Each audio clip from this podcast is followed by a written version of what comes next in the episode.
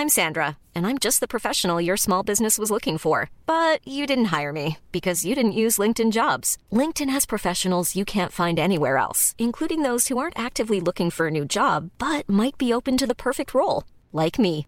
In a given month, over 70% of LinkedIn users don't visit other leading job sites. So if you're not looking on LinkedIn, you'll miss out on great candidates like Sandra. Start hiring professionals like a professional. Post your free job on linkedin.com/people today. Bonjour à toutes et à tous, bienvenue dans ce Morning Mood du mercredi 21 avril 2021. Bonne route et bon réveil à tout le monde. Les marchés ont un petit peu consolidé hier. On reste toujours au-dessus de ce qu'on appelle des moyennes mobiles à 20 jours.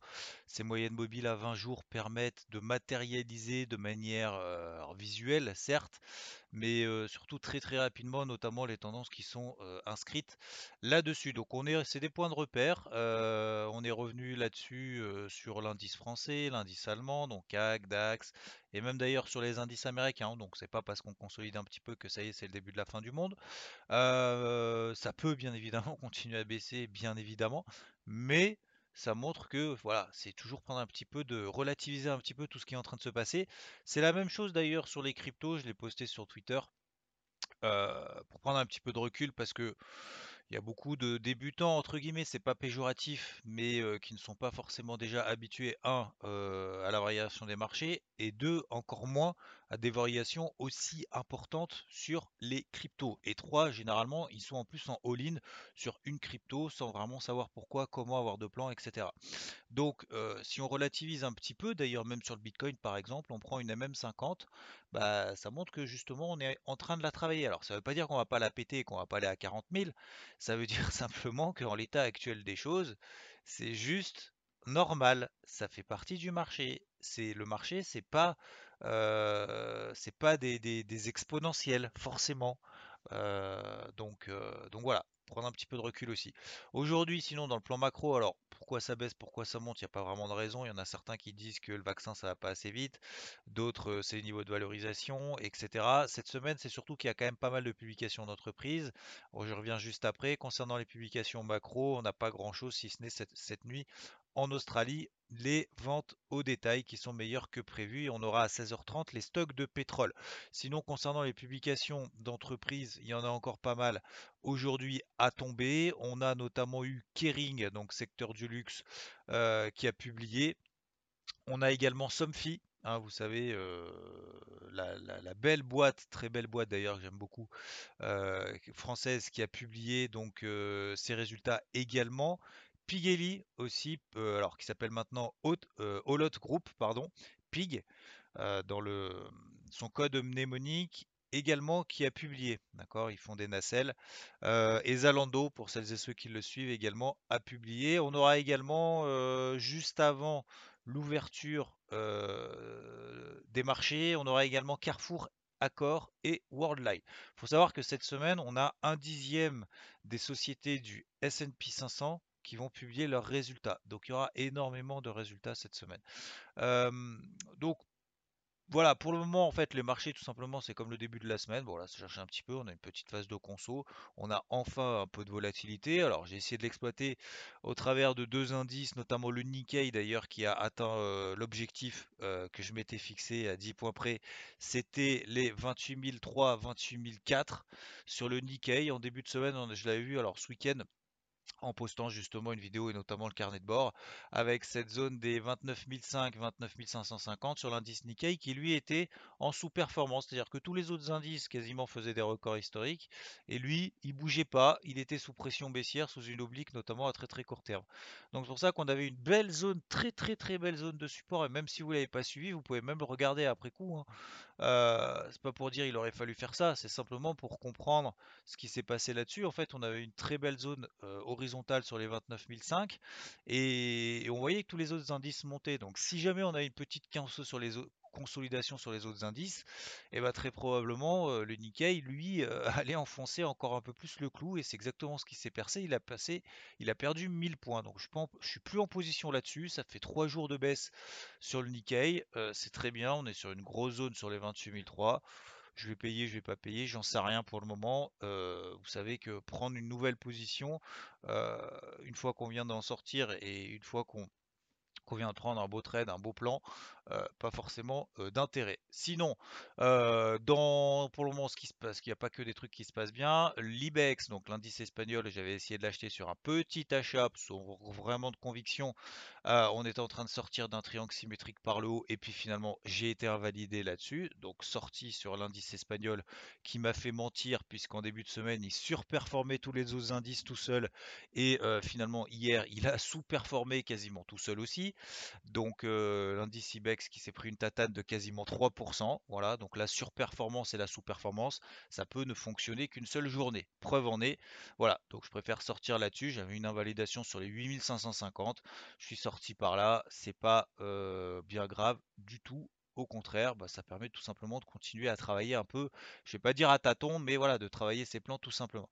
Sinon, euh, concernant le dollar, je suis pas, euh, comme je vous l'ai expliqué, oui, on est dans une grosse tendance. Je pense pas que le dollar non plus s'effondre plus que ça. On est très probablement dans un grand range, comme c'est le cas d'ailleurs depuis la fin de l'année dernière sur le dollar. Donc euh, après cette envolée sur l'euro-doll, à surveiller d'ailleurs, on fait une énorme mèche, notamment en daily sur l'euro contre le dollar au-dessus des 1,2050. Ça peut être intéressant pour ceux qui cherchent à le vendre. Euh, je vous invite à regarder la configuration en daily. Et d'un autre côté, moi je suis en position à la vente sur l'or avec une, invalidation, pardon, juste au-dessus des 1785 dollars. Euh, parce que bah, toujours en tendance baissière tout simplement. Donc euh, oui, ça travaille. Oui, c'est pas confirmé. Oui aussi, c'est pas invalidé pour le moment. Voilà, pour le moment, de toute façon, le marché est tout simplement en train de se chercher un petit peu là-dessus. Euh, et donc on verra bien ce que ça donne. Et sinon, concernant le Forex, très rapidement, euh, on avait vu en début de semaine ensemble la livre sterling qui était en train de bien progresser. C'était là où se passait l'action un petit peu en début de semaine. Et on a eu le, le GBPIN qui s'est un petit peu emballé.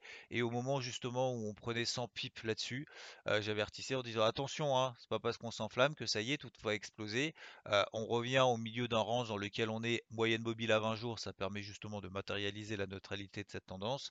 Euh, attention, 100 hein, pipes là-dessus, ça peut être pas mal du tout à prendre. Et derrière, voilà, tout a reconsolidé dans l'autre sens. On est revenu au point d'entrée en une journée seulement.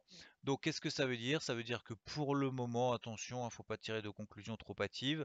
Euh, on essaye de travailler un petit peu comme ça à tâtons, que ce soit sur les indices, que ce soit sur l'or, sur l'eurodoll, que ce soit sur également les paires du forex de manière générale. Voilà, il y a des petits départs. Une fois que ça part, tac, on sécurise, on allège de manière tout à fait humble, sans avoir de, vision. D'ailleurs, c'est la même chose sur les cryptos. À un moment donné, il va falloir qu'ils se normalisent aussi un petit peu ce, marché-là, parce que euh, c'est pas soit euh, je vais faire x40, euh, soit je perds tout. Enfin, je veux dire, c'est pas ça le marché, il y a un juste milieu. Si on essaye d'attraper, d'exploiter une partie des mouvements que nous donne le marché. Voilà, on sait qu'on est dans un contexte un peu je vais pas dire délicat, mais voilà, sans vraiment trop de volatilité.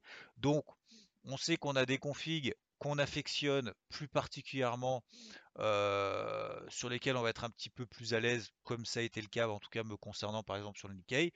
Il y a des configs sur lesquels je suis moins à l'aise, c'est le cas sur l'Ibex, c'est le cas aussi sur l'or, hein, parce que j'aime pas du tout vendre l'or, mais c'est vrai qu'on est quand même sur une grosse zone de résistance, et comme je l'ai évoqué, pour le moment c'est une première ligne que j'ai prise, que je compléterai si et seulement si on confirmera mon plan. Et on confirmera mon plan si on passe sous les 1760, 1765 dollars. Je l'ai évoqué également dans mon carnet de bord de la semaine.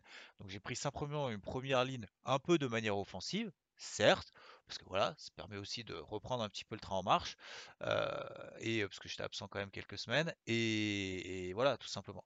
Donc, faut pas, faut pas s'enflammer, faut pas s'exciter, faut pas paniquer, faut y aller comme ça, voilà, de manière un petit peu à tâtons. On voit également, par exemple, il se passe quelque chose sur l'euro contre le dollar. On sait qu'on est contre une tendance à très très court terme, en tout cas depuis le début du mois, qui est en, mode rebond technique, etc. Oui, il y a toujours une tendance de fond qui est plutôt baissière, en tout cas depuis le début de l'année, puisque l'eurodoll vient de quasiment aller en 23,50.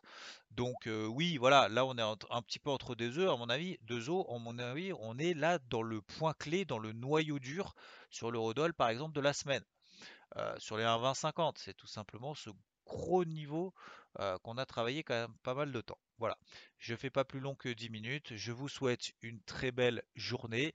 voilà, donc pour aujourd'hui, qu'est-ce que je vais faire? Oui, très rapidement. pour le moment, je ne sais pas trop. On revient sur des gros niveaux en daily sur les, sur les indices. On est sur des points clés sur le dollar qui est en train de remonter un petit peu, l'eurodoll qui est en train de se replier. Peut-être que le gold va consolider ou pas, j'en sais rien, j'invaliderai ou pas en ce moment-là.